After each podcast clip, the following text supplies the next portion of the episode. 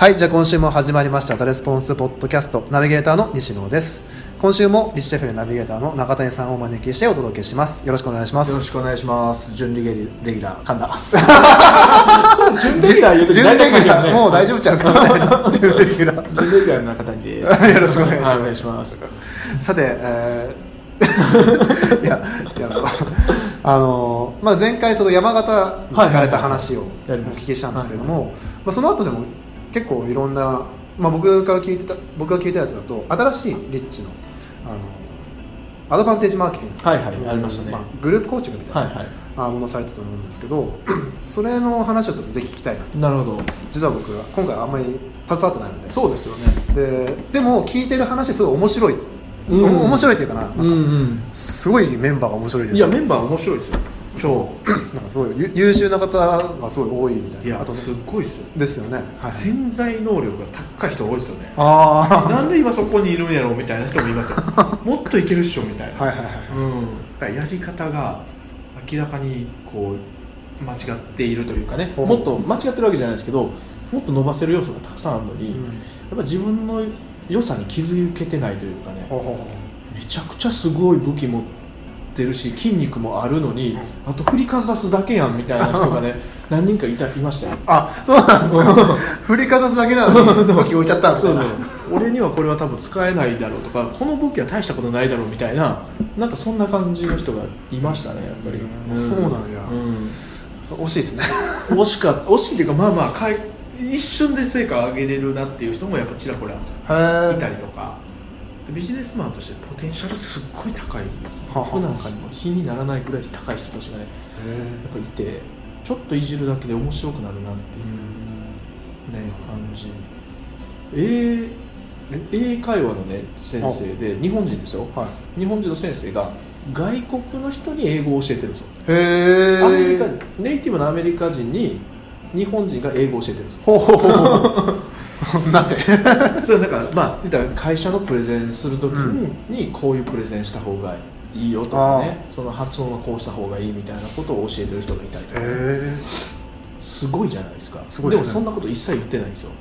マーケティングの中で。いやいやいやいやいやいやそれはそれは言おうよみたいなとかね、うんなんかこう まあ例えば学年で400人ぐらいいて、はい。300番とかの男の子いるじゃないですか、はい。その子を、まあ、塾で預かってその塾でもうクラスで1位2位とかね学年で10番以内とかに持っていくようなメソッドを持ってる塾の先生とかいるんですよね。奇跡やな。すごいじゃないですか。それ奇跡やな。それはその勉強のノウハウを教えるんじゃなくて一生使える勉強する考え方をまず塾として教えるみたいなやり方らしくてそう知りたいじゃないですか。知りたいですね。一生使えるんだったら今でも勉強したいじゃ今ないでも勉強したい。そんなん一切言ってないんですよ。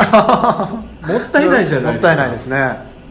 めっちゃもったいないななんかそういうのをなんかもうあとはポテンシャルを前に出すだけで十分勝てるのになんかそれがあんまりできてなかったりとかする人が結構いて。うん面白かったですね。なるほどなるほど。そう。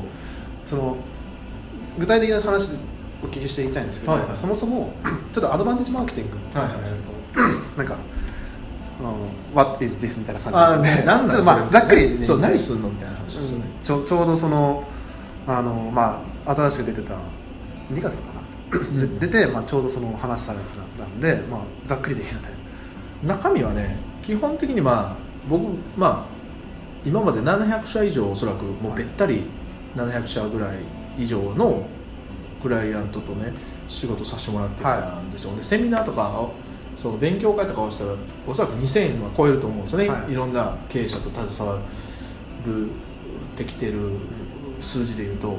でその中で一番僕が一番最初につまずいてるなほとんどの99.9%の経営者がつまずいてるなと思っているう場所があるんですよ。それがね情報不足なんですよね。もう完全に考えるっていうなんかこうこういうことをやろうと思ってるんですけどこういうことを考えてるんですけどって言ってるアイデアが完全に情報不足の中で生み出されたアイデアとか企画とかあの事業やったりとかするんでそこを穴埋めするようなワークをその最初の2日間でやってしまううん。とでそれをもとに自分のその強みを生かした状態でビジネス戦略自分のモデルを組んでいくっていうのを2日間でこう徹底的にやってしまうと。いうような、まあ、そこからあのグルあのフォローして勉強会みたいなのが何ヶ月かに1回ある2ヶ月に1回か、はい。あるんですけどそういう内容ですねざっくり言うと。ああなるほど。ねじゃあ足りない情報を埋めてってそれをまあ実践していくと。ほとんどそこで詰まってますねいろんな経営者さんとお話しさせてもらって。まあ僕自身も含めてですけど、そうですね。やっぱ情報不足がすごいなっていうのがだからいろんな経営者と携わって制約前提条件釣りのワークとかややるとね、はい。で最終的に情報不足ですよっていうところに行き着くことがやっぱ多いんですよ、そうなんですね、うんうん。だから情報不足の中でいかに戦っても負けるじゃないですか、ううんうんうん。だからそこをしっかり埋めていくっていうのをやっていくっていう感じですかね。なるほど、うん。そのまあ情報不足っていうのはなんとなく分かったんですけどなんかそれってインプットの話それとも自分から出す情報の話ですか？まあ両方でしょうね。両方ですか？両方ですね。あそうさっきの話でいくとお客さんが出してる情報がすごい足りてないのっていう感じかなと思ったんですけど、あでもそういうのもありますよね。うん、だからそれ両方見るって感じですね。今あるポテンシャルをあのそのまま生かしていける人と、でその人でもやっぱビジネスモデルとかをとかを組むってなるとあーまた全然あのマーケティングとかをするんでも情報不足やったりとか競合のあのじ塾なのに競合の金額とか知らないとか、ああそんなんありえないじゃないですか。なるほどなるほど、うんうんうんうん確かにそうですね、はいはいはい。いくらでやってるんですかって聞いたらちょっと調べますみたいな、でそれだったらやっぱりちょっと金額の設定のしようがないじゃないですか。そうですね。そういういうことをしっかり情報をど、まあ、出した方がいい情報と入れた方がいい情報とっていうのは両方あるとは思うんですけど。ねなるほど。あ、うん結構いろんな意味も含まれてるんですねそうですね。そのうん。なるほどね。じゃあそのアドバンテージマーケティング。のその、まあ、第1回目の、まあ、最初のやつが終わったと思う最初のやつっていうかな。最初の、まあ、合宿が終わったと思うんですけど、まあ、実際やられてみて、まあ、僕はすごい面白かったって聞いてるだけなんですけど。あの最後のアンケートは、はい。えー、と22人参加されたんですけど、はい。22人中20人が5点満点の満足度100%みたいおな。おで1人が4点。はい。これ企業準備中みたいな方が1ほどなるほど。人参加されててちょっと難しかったですうんみたいな、まあ、僕もそこに合わせれなかったのが悪いですけど。でもう1人は6点です。ほうほうほう5点罰して6点もう5点罰してもう6点みたいな。まあトータルで言うと満点みたいな。満点 それぐらいおあの内容としては面白かったしあの充実した時間だったような気がします、なるほどなるほどなるうんだから結構そのその個々のうん。コーチング形式もあるんですよ、はいはい。決まりきったワークをやる時間とその個々の悩みをその場で解消していくっていう、うん。あのグルコンの要素も入れてるんで基礎的なそのことのワークとその応用的なグルコンの要素を入れてたんで、結構僕もやってて面白かったですね。なんかあの彼らのビジネスがどんどんこう変えていけるようなアイデアが出てきたりとかそのまあ Facebook の中でねレビューとかしたりとかするんで、うん。このサイト見てくださいみたいな感じで、うん。あこのサイトこう変えた方がいいですよみたいな感じでああ30分ぐらいでもう劇的にそのコンテンツが変わっていくんですよ。ほうほうほうほうほうほでその人は自分でもサイトがワードプレスで組み替えれる人やったんでこここれ置いてくださいこれ置いてくださいみたいな指示出してやってみたらむっちゃいいサイト出来上がったりとかするんですよ、あなるほどなそうそうそうそう。はい。とかあとはまあ一番なんかね成果上げてる人でも喜んでくれたのはリソースを提供しますみたいなのでその例えばアウトソーシングに困ってる人ってパートナーシップが取れないじゃないですか、はいでそのパートナーをしっかり僕らが僕らのあるリソースなんか全部紹介したりとかしてたんですよ、はいはいはいそういうのはすごい喜んでくれてました。ああなるほ例えばもう制作会社で信用できるところないですかって言ったらうちの,、あの塾のメンバー紹介したりとか、はいはいはい。うん、その請求書分とか自分でやってるんですけどどうしたらいいですかって言ったら、はい。うちのアウトアウトソーシング事業部があるので、それ紹介してあのつなげたりとかね、うん。そういうことやったりとかしましたなんか。一番変わった事例まあ出せる範囲でいいんですけど、まあまあ惜しかったというのかすごいその1回目の合宿ですごい大きな変化が出そうみたいなのってあります？えっ、とアパレルの会社さんであの結構おじいちゃんおばあちゃん向けにその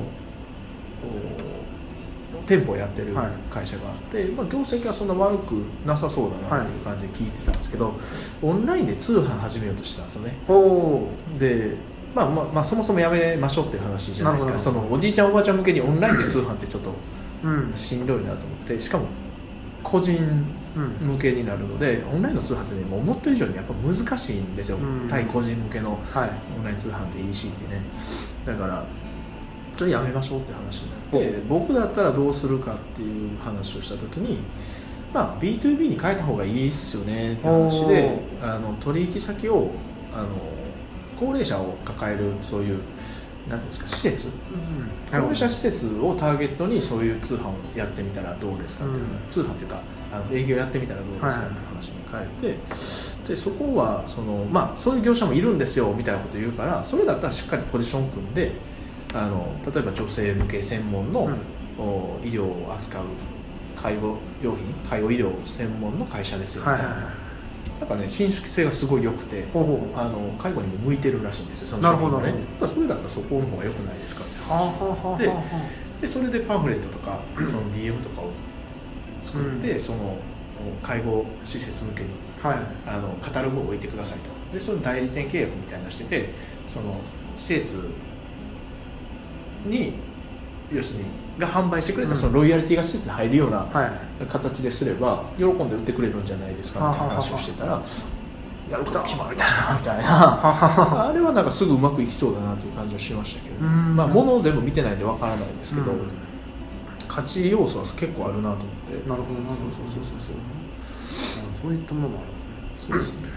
ななんかそういうパッとあこれ多分これすればうまくなる良くなるっていうのは永谷さん自身は何で気づけるんですか？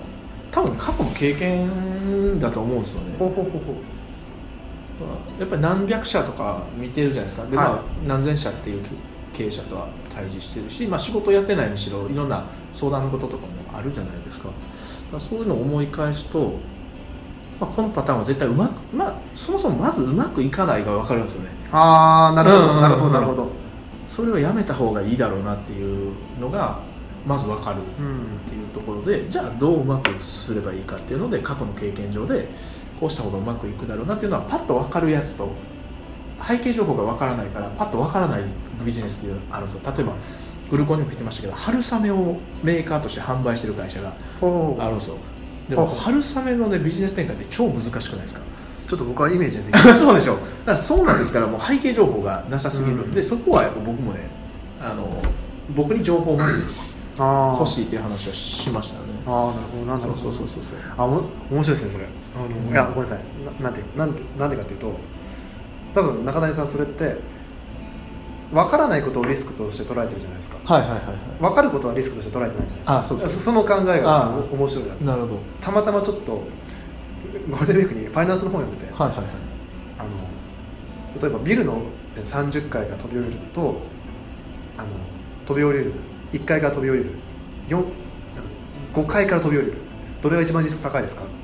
ななったなるほど。ら普通の人はまあ屋上っていうでもないですか。5階が一番怖いでしょ。そう5階が一番怖い。だそう。から死ぬかどうか分かんない。分かんないし30回やったらもう死ねるじゃないですか。そうそうそう。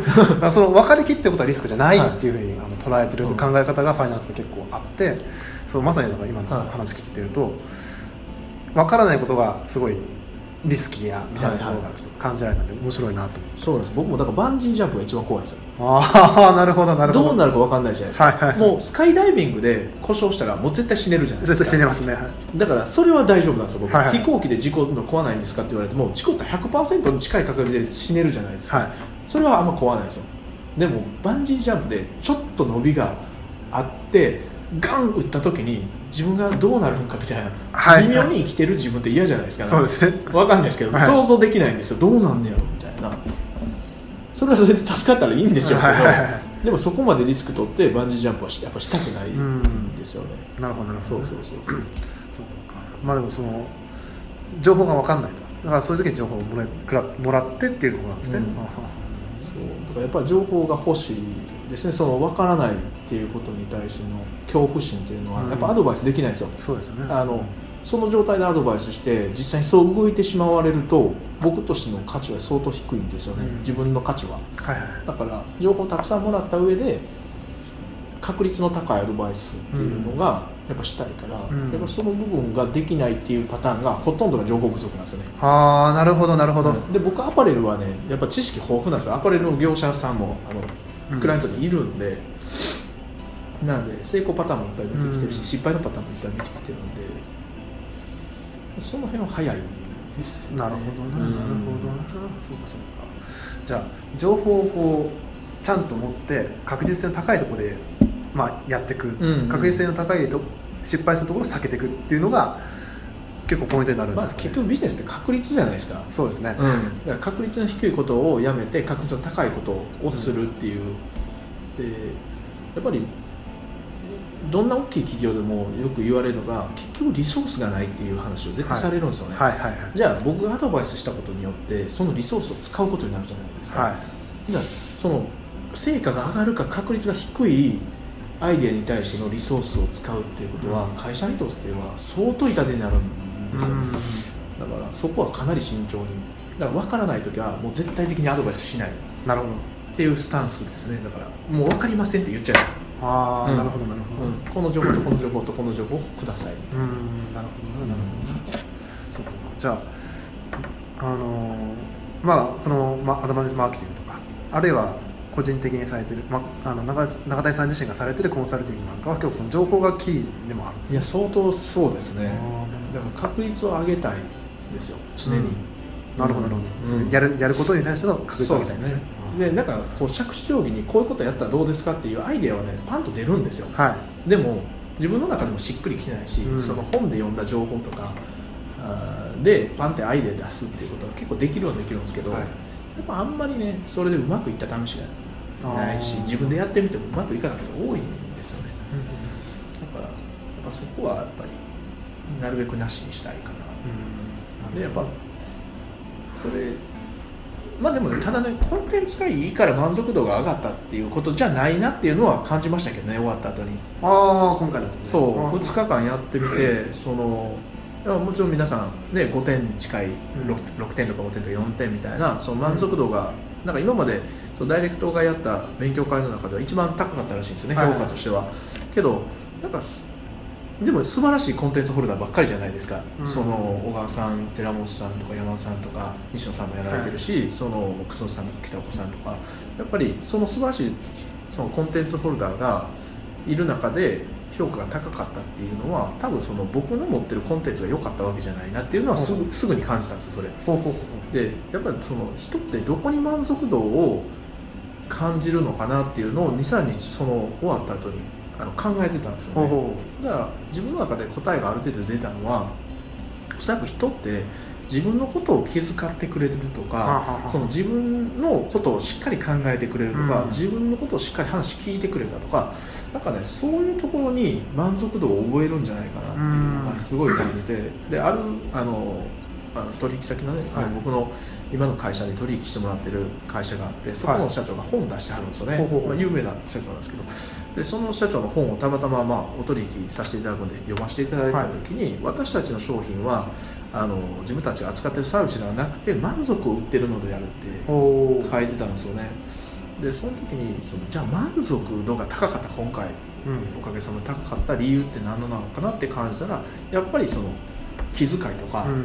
あの人にそう自分のために伝えてもらってるっていう思いみたいなものを感じるか感じないかっていうことが満足度が上がるか下がるかっていうことのうん。すごく重要なポイントじゃないかなっていうのはものすごい感じたんですよなるほどなるほど、うん。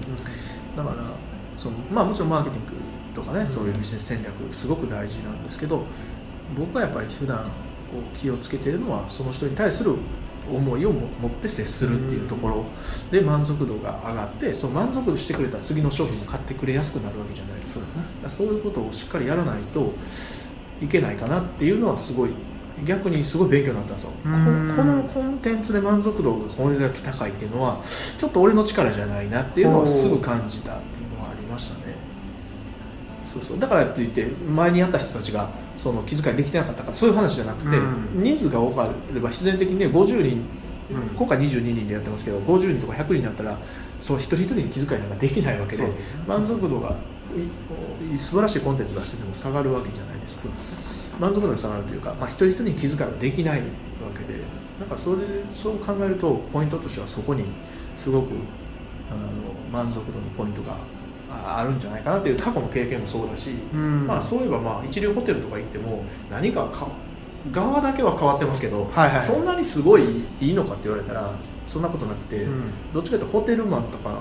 ああいう人たちがものすごく気遣いしてくれたりとかすることによって、そのすごく満足するとういうか、ん。ね、フロントに電話しても「あ中谷様ありがとうございます」みたいなはいはいはい。対応してくれるじゃないですか。そうですね。なんかそういうことの方がすごく大事なんじゃないかなっていうのを、すごい感じましたねそこは。なるほどなるほど、うんうん、だ面白かったっていうのは僕自身ももちろん面白かったっていうのはあるけどそこに気づいた気づかせてくれたっていうね、皆さん参加者の人が気づかせてくれたっていうのはすごい大きかったかなっていう感じしました。ね。なるほど。な、なるほど。結構学びが深いあのまあなんていうかなまあグループコンサルティンググループコーチングだったんですね。そうですね。僕自身の学びが深かったかなっていう感じがしましたね。なんかそう聞いててそんな感じがしました、うんうんうんなんかそういう、まあ、情報不足が、まあ、一つのきあの鍵というかそのうまくいかないところでは結構大きなポイントになっていると思う、うんうんただあの、まあ、そこからなんだろうな そのお商品とかの満足度でいくとその一人のお客さんに対するまあ気遣いとか、うんちゃんと気づ気を使っているかケアしてるか、っていうところが結構そのポイントになるというかその満足度を上げる一つの、まあ、要素となるというのは、あなるほどな、うんうんうん。僕も結構限られた人にレビュー会とかしたりするんですよ、で大体それで満足度 5, 5ぐらいなんですよ。でそれは多分そういう要因があるんだなというのは、僕も思います、その時なんかは、その時なんかはノーコンテンツですからね。あそういうことですね。コンテンツレビュー会なんてうんうんコンテンツないんですけど、レビュー会でこういろいろやってであと人数がやっぱ絞られるんで、うん。そういう時はやっぱ満足度がまあ多分まあ僕多分70人ぐらいやった時もありますけどそれでも高かったかなやっぱり相対的に見ると、うんうん。まあ、そういうのはあるんだなというのは思いましたね。そこを、まあ、最初はね意識してやった方が、はい。その後でねナチュラルにやれるのが一番いいんですけどそうですね。やっぱできてないタイミングはやっぱ最初は意識してうん。そういうことをやっていった方がね、いいんじゃないかなっていうのはそれはまあうちの会社のスタッフともかなり共有うん。し,、しましたね。なるほど。うん。じゃあそうそうお時間なんですけど。ああなるほど。あのまあでもこれ聞いている方結構多分いろんな学びがあったと思うので、はいはい。まあ、やっぱりまずはやられるんであれば情報不足を解消する、うん、それすごい大きいですね。ですよね、うん。僕もお聞きしてて。あの まあよくなんていうかなまあ、売上アップのやり方いろいろある中で まあそれが本当に正しいのかっていうのを見つけるためにもいろんな情報を集める、うん。まあ、お客さんお客さんもそうです、まあ、それはお客さんは結構当たり前というか、僕らも発信していることなんですけども競合のこととかそういったものを調べて情報を、まあ、もう少し情報をリッチにしていくと、その中で確率の高い一手を出していくと、で出すんであればちゃんとそういう出すんであればねその商品を提供する中で一人一人を気遣ううん。気遣うケアするっていうのをやっていったら非常にいいことがあるんじゃないでしょうか。っていうことですね。はい。ぜひぜひ、まあ、今日のお話聞いてそれやっていただければいいかなというふうに思います。では今週のポッドキャストはこれで終了ということで中谷さんありがとうございました。ありがとうございました。